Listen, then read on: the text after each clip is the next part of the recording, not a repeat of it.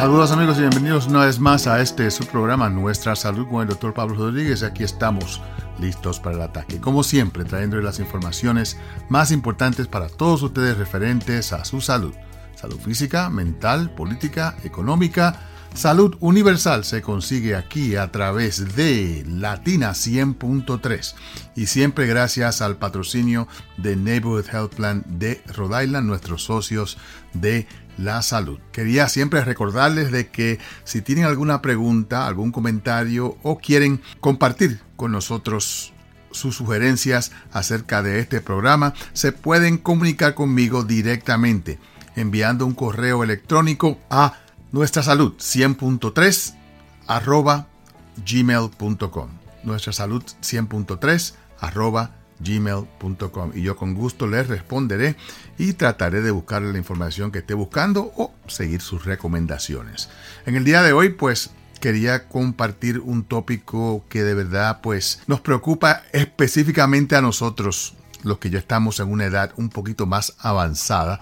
Ah, yo acabo de cumplir 67 años y de vez en cuando se me olvidan las llaves, no sé dónde puse mi cartera, se me olvida el nombre de algunas personas que he estado con ellas toda su vida y me siento pues preocupado de que esto puede ser demencia. Demencia de la vejez, me estoy poniendo viejo. Y cuando tratamos de evaluar exactamente qué es la demencia, nos damos cuenta de que es un grupo de condiciones que pueden afectar la capacidad mental de las personas y que interfiere con la vida cotidiana. El olvidarse de las llaves de vez en cuando o el olvidarse el nombre de una persona no es necesariamente evidencia de algo así. Pero claro está, la pérdida de memoria ah, sí es un ejemplo de esta condición de demencia y el Alzheimer's es la demencia más común que existe en este momento. Así que quería pues hablar de este tópico ya que yo sé que muchos de ustedes pues están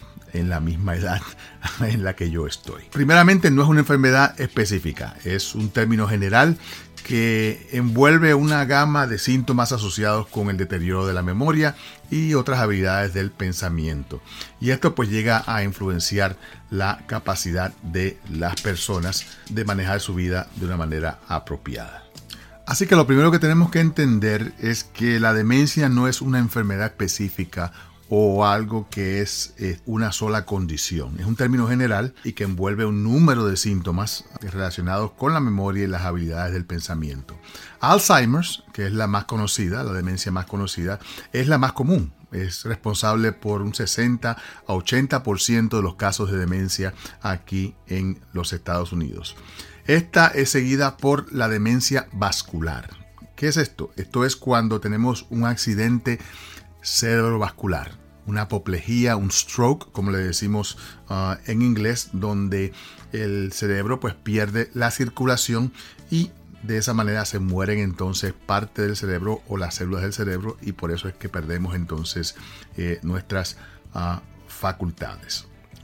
También hay otras condiciones que pueden afectar la memoria y crear síntomas de demencia. Incluidas en esta, pues tenemos problemas con la tiroide, por ejemplo, o, unas deficiencias vitamínicas que también pueden causar ah, demencia en las personas. Yo tuve la experiencia de, o, yo no, pero mi, mi, esposa, su tía fue puesta en un manicomio por años, toda su vida, en un manicomio hasta que un médico se dio cuenta que lo que tenía era problemas de la tiroide. Así que es, algo que eh, en el caso de ella, pues su vida completa fue afectada por esta, esta condición médica que se podía tratar con medicina, pero que al no ser diagnosticada, pues terminó perdiendo la mayor parte de su vida en una institución. También es importante entender de que la demencia no es una condición de la vejez. Y esto es algo que obviamente todos pensamos de que cuando ya uno se pone más viejo, el cerebro deja de trabajar. No, no es así. este concepto de la demencia senil, ah, que yo lo aprendí en escuela de medicina, así que estamos hablando de escasamente hace unos 40 años.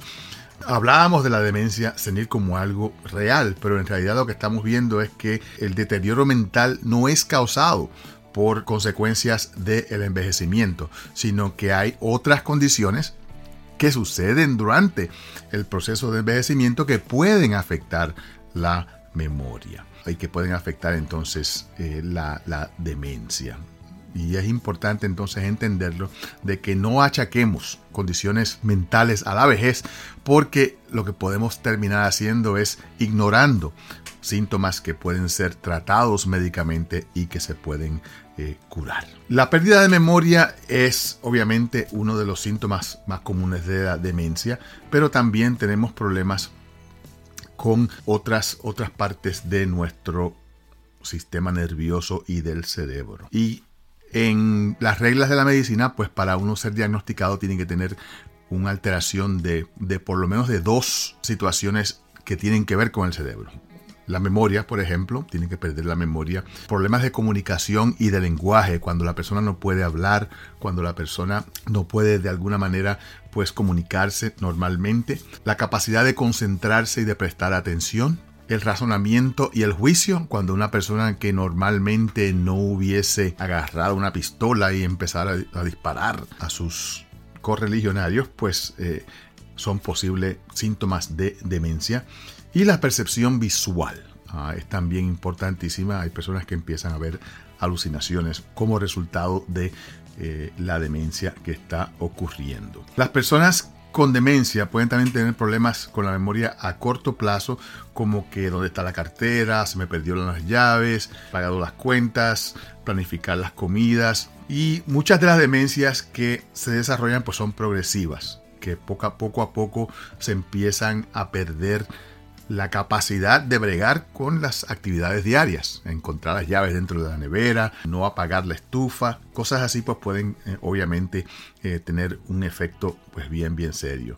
Pero es importante que se consulte con un médico para analizar y estudiar la situación de esta persona para que así no ignoremos causas orgánicas de la demencia que pueden ser, eh, obviamente, como dije, la, diabetes, los niveles de azúcar, la alta presión, el colesterol, todo esto tiene que ser evaluado. Como dije anteriormente, la demencia es causada por daños en las células del cerebro. O sea, cuando se dañan estas células, ya sea por la apoplejía, ya sea por un golpe, eh, por un trauma, por drogas, pues esto obviamente eh, pierde la persona la capacidad de, que estas células se comuniquen normalmente, de que el pensamiento, el comportamiento y los sentimientos sean ah, afectados. Y en el cerebro pues tenemos diferentes regiones que tienen que ver algunas con la memoria, otras con el juicio, otras con el movimiento y dependiendo de dónde sean afectadas, qué área del cerebro es afectada, pues entonces eh, eh, es el tipo de demencia que vamos a experimentar. Ah, por ejemplo, en la enfermedad de Alzheimer lo que encontramos es que hay unos niveles de una proteína que se desarrolla dentro del cerebro, la cual ah, dificulta que las células cerebrales se mantengan sanas y se puedan comunicar unas entre otras.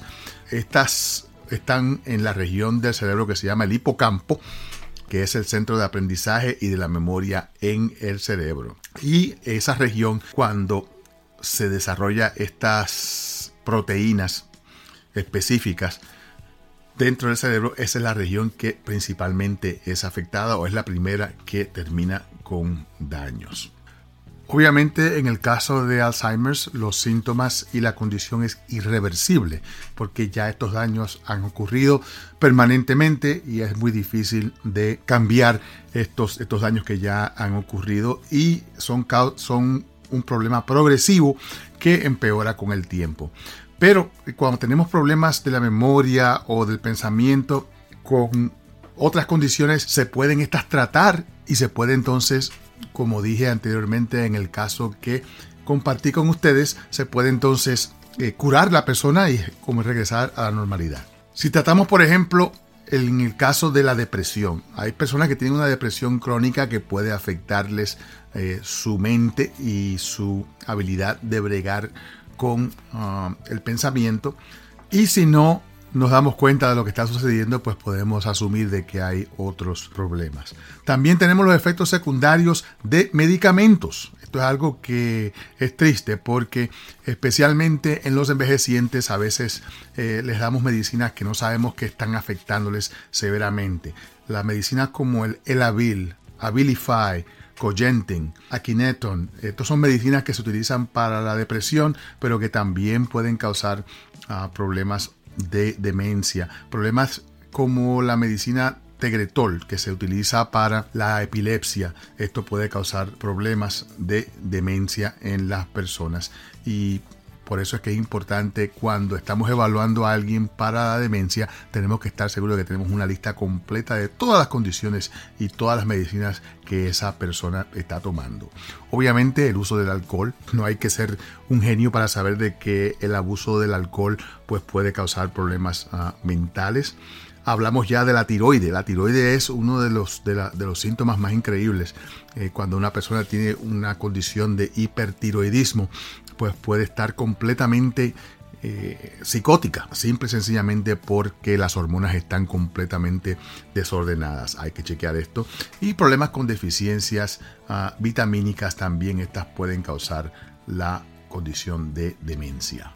Un ejemplo de esto es la falta de vitamina D. Personas que tienen una falta de vitamina D pues pueden tener un aumento en el riesgo de demencia y de apoplejías o strokes después de haber sido evaluados por 11 años. Y esto pues eh, se encontró un 54% aumento en el desarrollo de demencia en personas con niveles crónicos bajos de vitamina D eh, comparado con las personas que tienen un nivel normal. Así que esto es algo también que los médicos primarios típicamente pues chequean. Y si no lo chequean, usted tiene que preguntarle a su médico si le chequearon sus niveles de vitamina D, ya que es importantísimo, especialmente nosotros los que estamos viviendo en estos lugares donde el sol, no cogemos mucho sol en el verano, digo en el invierno, y podemos estar con una deficiencia de esta vitamina. Así que bien, bien importante entenderlo. Cuando vemos al médico, entonces, pues el médico va a hacer un examen físico, va a hacer un número de laboratorios y va a hacer un análisis de los cambios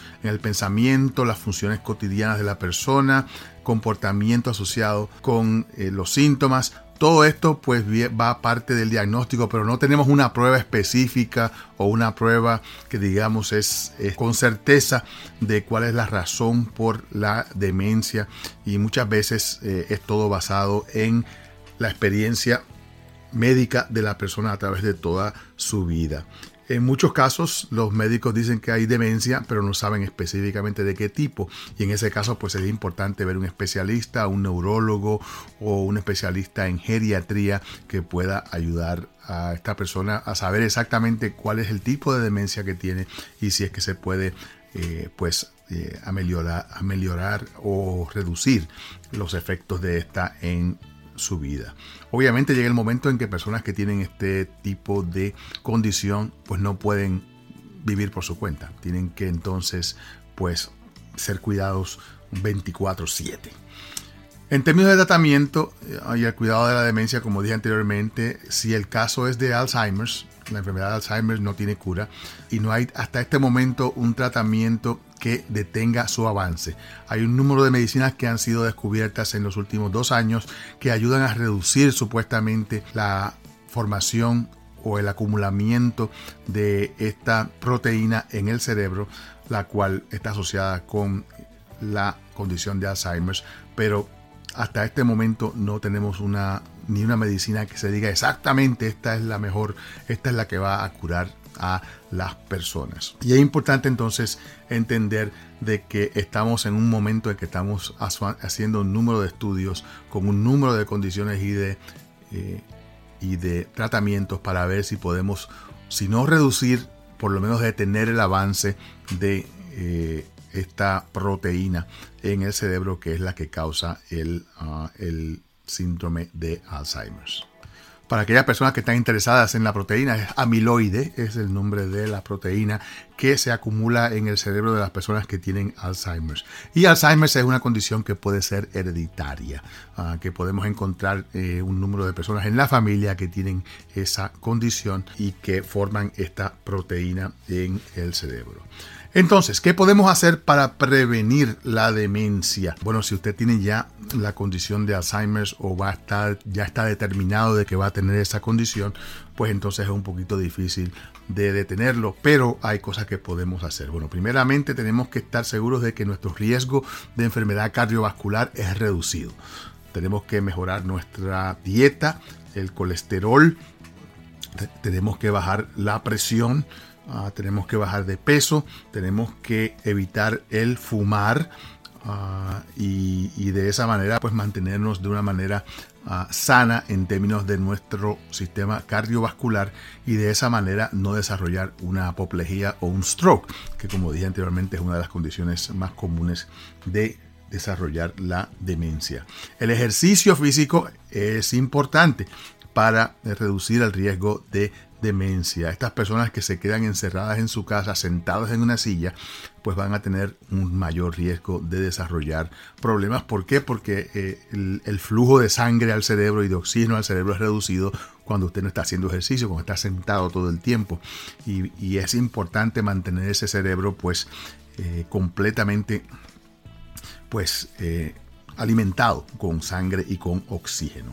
La dieta, obviamente, si usted tiene una dieta eh, que es eh, alta en grasas, pues eso es problemático. Las personas que comen mucha carne roja, pues eso es un problema serio para las personas que pueden desarrollar problemas del corazón o problemas cardiovasculares. Y es importante el de utilizar cereales integrales, las frutas, los vegetales, el pescado, los mariscos, frutas secas, el aceite de oliva y este tipo de grasas que son saludables que podemos eh, incluir en nuestra dieta de todos los días. Es la mejor manera de eh, reducir esta condición. El sueño. Es importante que durmamos eh, un número de horas específica todos los días. Si no podemos dormir 7, 8 horas eh, en la noche, es importante que consultemos con un médico para que así podamos tener ese sueño que sea, y no es dormirse nada más, tiene que ser un sueño que de verdad pues descanse la persona siete, de 7 a 9 horas por noche, es importante. Y es importante tener una rutina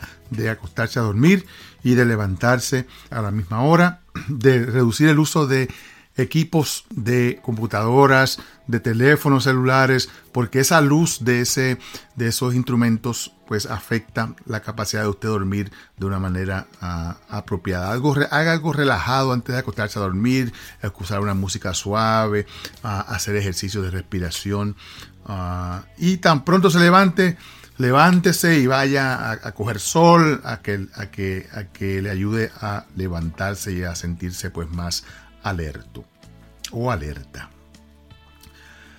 Una de las cosas que le pasa mucho a los ancianos es que pierden la comunicación social. Abuelo se queda en la silla sentado todo el día, o viendo televisión, o haciendo nada. Ah, y esas son las, causas ah, que pueden impactar la manera en que una persona pues, se desarrolla ya en la, edad más avanzada. Es importante mantener las conexiones sociales, especialmente después de los 55 años de edad, ah, porque es, esa conexión social, ese intercambio de conversación, de ideas, ah, lo que le mantiene su cerebro pues informado y que le mantiene entonces pues eh, eh, produciendo químicos en el cerebro como la serotonina y las endorfinas que ah, ayudan a las personas a, sentirse mucho más plenas y sentirse mejor. Eso de por sí el tener un amigo, una amiga que usted pueda pues conversar todos los días o, familiares que lo mantengan pues pensando activamente es la mejor ah, manera de prevenir la demencia siempre está aprendiendo algo nuevo. No es nada más que hacer sudoku o hacer este, crucigramas. Aprender un nuevo lenguaje, aprender a, construir, a, trabajar con madera, aprender a cocinar, cosas que envuelvan el uso de su cerebro ah, de una manera diferente, pues esto ah, ayuda a que usted su, cerebro se mantenga saludable. Y especialmente si empieza a hacer algún deporte nuevo. Un deporte nuevo pues no solamente envuelve una actividad física, sino que también pues tiene que aprender las reglas y, y la estrategia. Todo eso pues le puede ayudar a usted a mantener su cerebro en forma. Piensa en el cerebro como si fuera cualquier otro músculo y simple y sencillamente le ayuda a mantenerse en forma como decimos cuando estamos hablando acerca de los músculos. Muy, muy importante mantener ese órgano trabajando constantemente mientras usted esté despierto. Y la parte más difícil para todos nosotros es cuando experimentamos un ser querido que está pues sufriendo con las consecuencias de la demencia. ¿Cómo es que vamos a evaluar esta situación? Bueno, la Asociación de Alzheimer tiene una página donde eh, usted puede conseguir eh, información acerca del Alzheimer y cómo evaluar a sus seres queridos. La página es alz.org y les recomiendo que la visiten para que busquen más información. Pero en la página encuentran entonces las 10 puntos importantes para evaluar a, a una persona que esté preocupada con eh, problemas de memoria, ah, especialmente con un ser querido. Primeramente, número uno, ¿qué cambios en la memoria o pensamiento o comportamiento usted puede ver? Y estamos hablando de cambios que sean pues de verdad problemáticos, que estén fuera del ordinario y que estén causando una, una preocupación.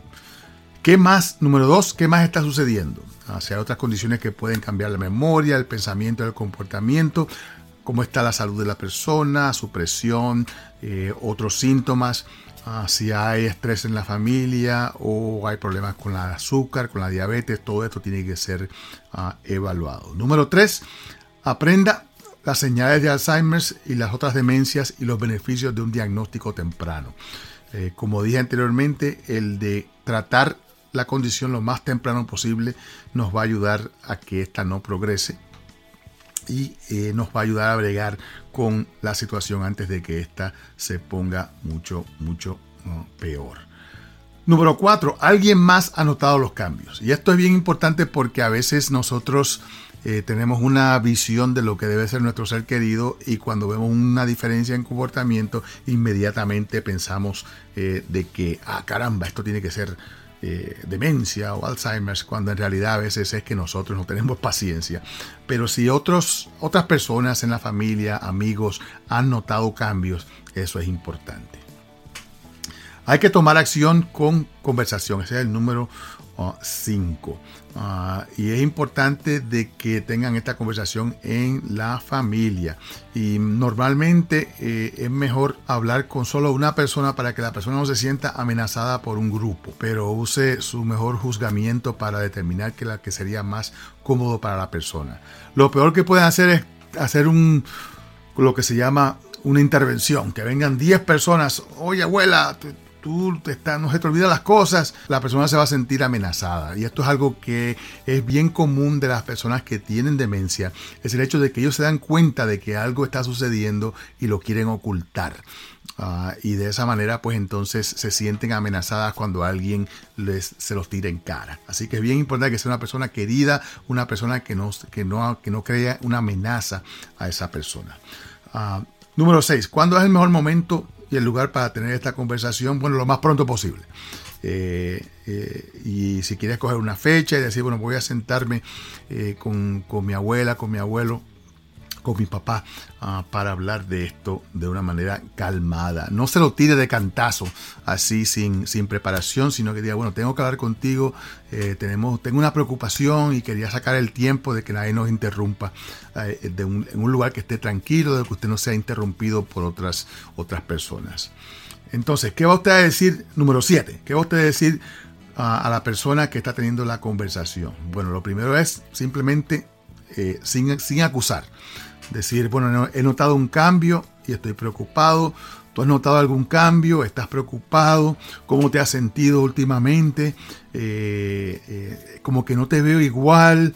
Ah, simple y sencillamente demostrar que lo que estás es preocupado, no simplemente eh, acusarlo de que, papá, es que tú tienes un problema y hay que llevarte al médico. No, haga que la persona de por sí pues empiece a desarrollar sus propias ah, ideas de que algo está pasando.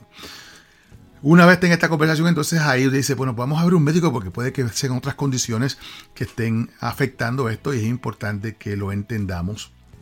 Y, si no hay nada, pues mejor, porque así no, nos vamos a estar tranquilos si el médico nos da el visto bueno. Si es necesario de que tengan más conversaciones, pues mire, no trate de todo arreglarlo en cinco minutos, sino que trate entonces de, decir, bueno, eh, ya llegué hasta este punto, no voy a poder seguir con la conversación, vamos a hacerlo en otro momento. Este, escriba algunas notas de la experiencia para ayudar con el plan en la nueva conversación. Chequea a ver, bueno, qué funcionó bien, qué no funcionó bien, cuál fue el resultado, qué podría ser diferente la próxima vez. Y número 10, recurra a ayuda. la Asociación de Alzheimer, como dije anteriormente, tiene su sitio web alz.org y ellos no solamente están ahí para determinar que usted tenga Alzheimer o, de esa manera, sino que ellos tienen que ver todo con lo que tiene que ver con el pensamiento y la memoria y le ayudan a conseguir recursos de manejo para las personas. También tienen un número gratis de ayuda 24 horas al día, 7 días a la semana. Este número es el 800-272-3900. 1-800-272-3900. 00. Ah, y ahí puede hablar con una persona que le va a ayudar con sus preocupaciones ah, y que le va a ayudar a manejar esta situación con su ser querido. Lo más importante es que eh, hay que tener paciencia, entendimiento, cariño y amor y de esa manera pues podemos bregar con una situación que es muy muy difícil de bregar no solamente para la familia sino para la misma persona porque ellos se dan cuenta de que algo está pasando y no saben exactamente qué es lo que es. Bueno, espero de que hayan disfrutado del programa del día de hoy. Recuerde que usted me puede enviar un mensaje a través de su correo electrónico a nuestra salud 100.3, una sola palabra, arroba gmail.com para su pregunta o comentario. También pues les estoy ya eh, programando de que este programa pues se puede escuchar a través del podcast. Usted eh, puede bajar este programa y escucharlo a su conveniencia buscándolo en los lugares que usted recibe su podcast. Puede buscarlo en Apple, en Spotify, en Google y ya lo puede conseguir también en nuestra página web, nuestrasalud.com, ya está abierta para que usted pueda conseguir todos los shows, todos los programas que, está, que hemos hecho y los puede bajar a su conveniencia para que usted pueda pues mantenerse informado. Y siempre gracias al patrocinio de Neighborhood Health Plan de Rhode Island. Ya para el año que viene vamos a tener una lista de médicos latinos, información importante para toda nuestra comunidad en nuestra página web, nuestrasalud.com. Gracias a Neighborhood Plan de Rhode Island por su patrocinio y gracias a todos ustedes por su sintonía. Se despide de ustedes su servidor de siempre, el doctor Pablo Rodríguez. Neighborhood Health Plan de Rhode Island quiere que se mantenga saludable durante la temporada de gripe y resfriados. Habla Paula Ceballo, gerente de cuidado médico, para recordarle que se proteja de la gripe con la vacuna antigripal. Además, debe tener al día su vacuna contra el COVID. Si tiene alguna pregunta, hable con su doctor de cabecera. Con Neighborhood puede obtener un seguro de salud asequible y de alta calidad para usted y su familia. Para aprender cómo afiliarse, llame al 1-800-459-6019. En Neighborhood estamos aquí para usted.